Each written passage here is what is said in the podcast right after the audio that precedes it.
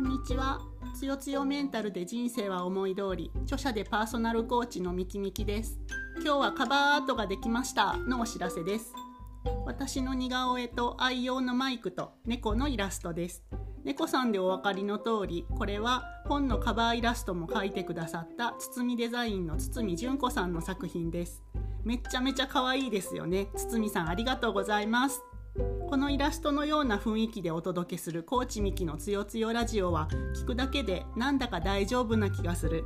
やる気になれちゃうポッドキャストプログラムです。堤さんのイラストのカバーが光っている書籍。つよつよメンタルで人生は思い通りは角川から発売中です。あなたをポッドキャストからコーチングします。コーチミキのつよつよラジオ。質問コメントリクエストもお待ちしています。桜の頃から始めます。きっともうすぐ。